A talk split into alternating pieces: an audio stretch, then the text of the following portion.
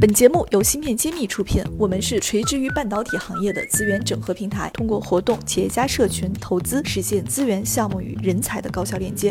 关注芯片揭秘公众号，我们与你共创国潮新生态。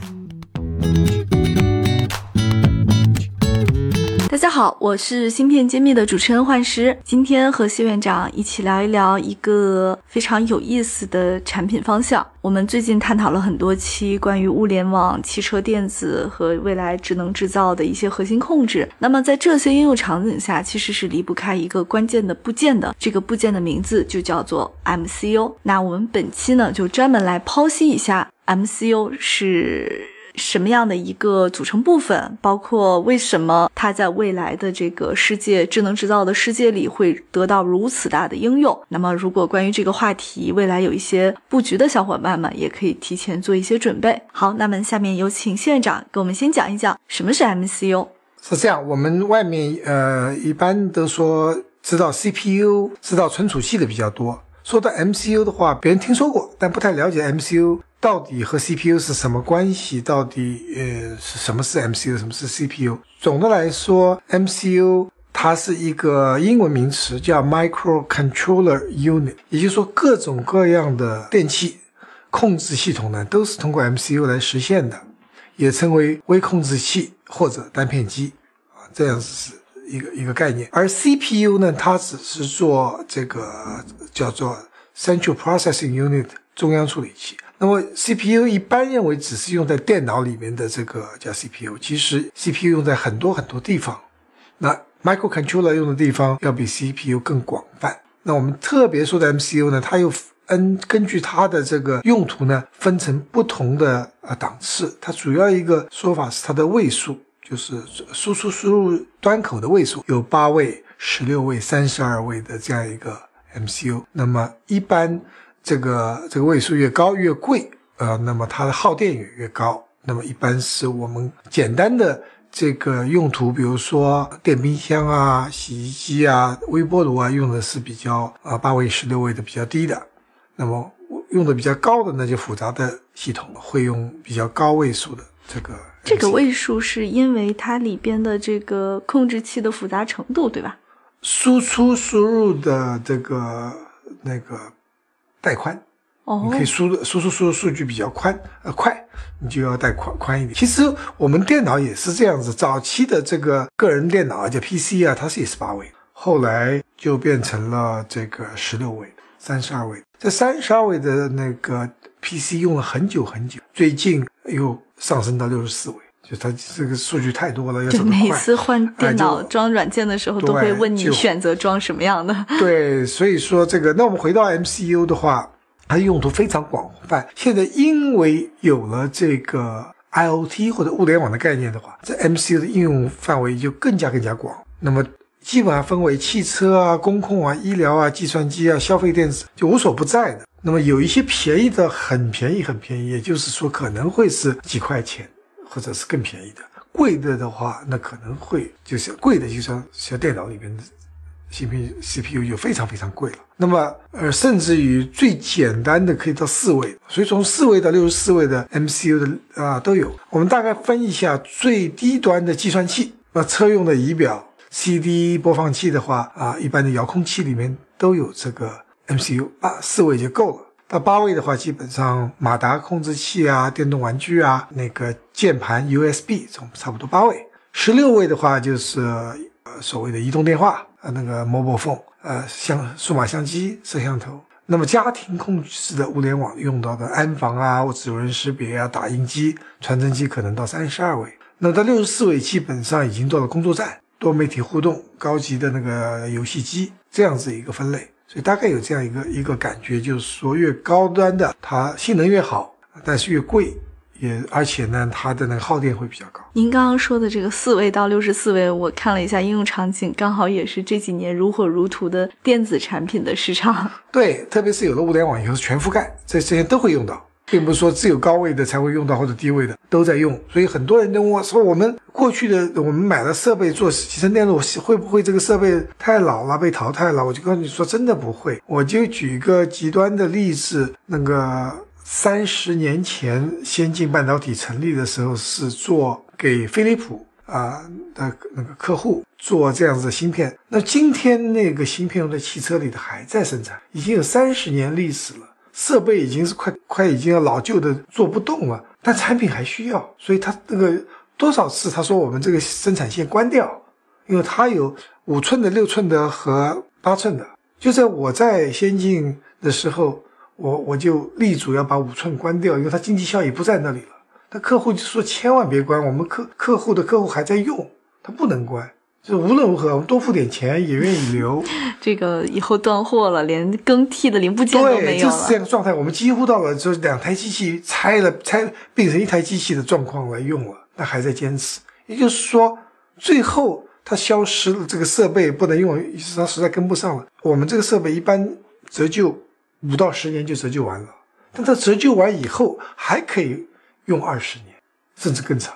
这就是芯片产业，它不不会因为新的技术出来把老的设备和技术淘汰，它都需要。特别是物联网时代，今天四位八位的 MCU 还是需要。反而是技术很成熟，产品也是广泛被应用的。那这样好呀，十年之后的都是利润了，没有折旧了吗？对呀，大多是这样子，就是说折旧完了啊，就就赚钱了，还可以赚几十年赚钱。所以这个还是不像汽车，汽车你一般开到十年就有点累了，开到二十年肯定要报废了。这个不一样，还可以继续用。芯片揭秘栏目组现将每期音频整理成文字，并在公众号发布。想获取文字版内容，请关注公众号“茄子会”，更多精彩等着你。那 MCU 的现在的市场已经达到了三百多亿，然后也有一些这个调研的数据说，二零二零年的时候将突破五百亿。那么我想问一下肖老师，现在国内和国外做 MCU 的厂商的呃竞争情况是怎么样的？我们国产的企业在这个领域上有没有一些佼佼者，或者是未来有一些比较不错的公司？呃，您可以跟我们讲一讲吗？好的，在这世界范围内呢，大家比较公认的呢有几家公司，大家比较呃。认可的呢，就当然包括了这个德州仪器啊啊，ST Micro 意法半导体，荷兰的那个呃恩智浦，其实就是飞利浦的半导体分出来的。N 叉 P，对，这个我们之前讲过一次。对，日本的呢也是几家公司合并以后呢叫 Renaissance 这样子公司。美国有一家公司叫 Microchip，然后，微芯片。那么德国当然有英飞凌，美国还有这个 Cypress。啊，韩国的三星也也不错，所以这些呢，他们都在这个世界上有有一些主导地位。那么你说到中国的话，其实这方面我们起步比较晚。那么比较有名的一些公司，大家听到的呢，当然也是兆易创新、中影电子啊、北京君子、贝岭啊、晨曦，还有这个我们比较熟悉的这个灵动啊，这些都是。就为这格局在不断变化，很多很多企业在在做这样子的这个 MCU，因为物联网的应用让 MCU 的应用有大量大量的增加，所以这个呢，这个板块在物联网的未来的市场增加是值得我们关注啊。我我个人是非常看好 MCU 在物联网领域的应用。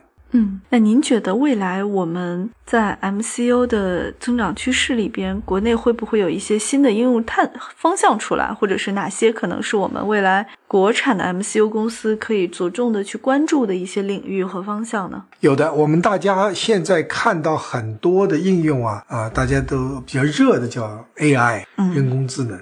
那人工智能，你说只是来个下个围棋啊，这方面呢？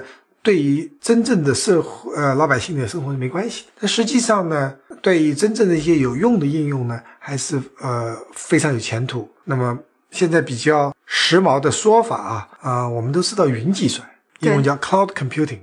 那么还有一种呢叫端计算，就是说你不能什么东西计算都放到云上去，因为网络不好怎么办？对不对？你的通讯的速度。和能力决定了你这个计算，那就现成计。有时候你说我就要现场计算，那么就变成了端计算。端计算他们起了一个非常，嗯，不同的名字，现在叫 edge computing，翻成边缘计算。因为边缘计算翻大家搞不清楚哪个边缘，它实际上就是端计算，就是手持手手手上接触的这个端，就直接就计算了，你不需要放上去。那么这个端计算都是由 MCU 做的。那么这方面应用把人工智能和 MCU。合在一起，这就非常非常的大的一个应用了。就是就我最近好像在那个工博会的展上还看到阿里在写异构计算，我不知道这个这个区别是不是很大？异构式计算是另外一个想法，就是说我们过去一个 CPU 就叫一核、单核、双核、四核、八核，所有这个核都是一样的，它只是增加了它计算能力，互相互补。那么现在趋势就是说，这这些核不一样，就不同的架构叫异构。哦，它里面有不同的功能，比如说这次苹果出来就有。它里面有多少个 CPU 的核，多少个 GPU 的核，多少个 AI 的核，那它就异构了，它不一样，不是同一个兼容的感觉，不兼容，它就各个之间各做各的事儿，分工不同。你做图像处理的就用 GPU 来做，计算要算得快，那你就用 CPU 来做，对吧？然后你对人工智能特些特殊场景来做，CPU、GPU 都不如它算得快，那么你就用 AI 芯片来，所以是 AI 这个架构来做。所以这样子的话，就把 MCU 这个应用。会拖得更广。那这边我要提出一个大家比较那个纠结的问题：当有那么多应用都集成到你手上，这个所谓的呃端计算或者是呃边缘计算在手上的时候，它的耗电量就大大增加了。因为今天过去我诺基亚手机我用用一个礼拜不用充电很爽，因为我只打电话。其实今天苹果手机如果什么都不用，只是打电话，可能你也能待个几天。但问题在现在承载的东西太多了，全是在刷微信啊！刷微信里面最大就是你这个屏幕在显示，屏幕是显示它用了 GPU，非常烧电。那就未来就有一个这样子的需求，我能如果今天我还是像手机一样的功能，但我希望不是半天充电，我能够做到一个礼拜充一次电，这就是大家非常喜欢。就有诺基亚手机那样子的长航那个续航能力，一个礼拜，但是又有今天苹果手机这样子的一个一个性能。体验就是幼儿马儿好，幼儿马儿几乎不吃草。这个情况呢，今天做不到，但是梦想还是要有的。某一天我们就可以做到这样一个那个呃手手机或者是手持机械，一个礼拜充一次电，所有的功能都有，不用担心，不用带充电宝。所以我们还是要给我们做技术的工程技术人员提出这样子要求。我希望我们的手机是一个礼拜充一次电或者一个月充一次电的，但所有的功能性能不能减低。我估计没有 WiFi 这个实现了，很难，但是我们还是要努力。嗯，好的，本期节目就是这样，谢谢大家，我们下期再见。感谢大家收听《芯片揭秘》，更多精彩内容请关注公众号“茄子会”。我是谢志峰，我在《芯片揭秘》等着你。